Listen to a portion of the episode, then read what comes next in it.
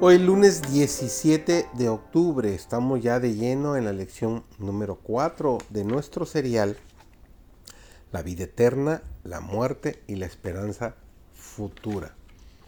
El título de esta semana ya sabemos es La esperanza del Antiguo Testamento. Servidor David González y entramos de lleno en nuestra lección del día de hoy que se titula Del poder del Seol. Cristo reclama como suyos a todos los que han creído en su nombre. El poder vitalizador del Espíritu de Cristo que mora en el cuerpo mortal, vinculada a cada alma creyente a Jesucristo. Los que creen en Jesús son sagrados para su corazón, porque su vida está oculta con Cristo en Dios. El dador de la vida pronunciará esta orden, encontrada en el libro de Isaías, el capítulo 26 y el versículo 19 despertad y cantad, moradores del polvo, porque tu rocío es cual rocío de hortalizas y la tierra dará sus muertos. El dador de la vida llamará a su posición adquirida en la primera resurrección, y hasta esa hora triunfante, cuando resuene la trompeta final y el vasto ejército avance hacia la victoria eterna. Cada santo que duerme será mantenido en seguridad y guardado como una joya preciosa, como quien es conocido por Dios por su nombre.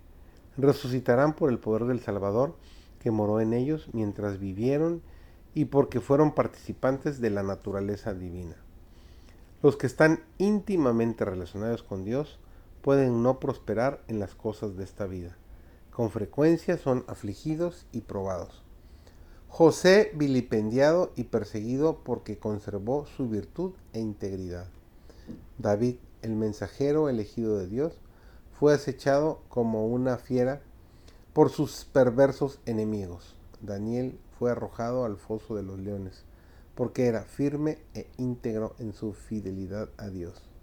Job fue privado de sus posesiones mundanales, y tan afligido en su cuerpo que le aborrecían sus parientes y amigos. Sin embargo, conservó su fidelidad e integridad a Dios.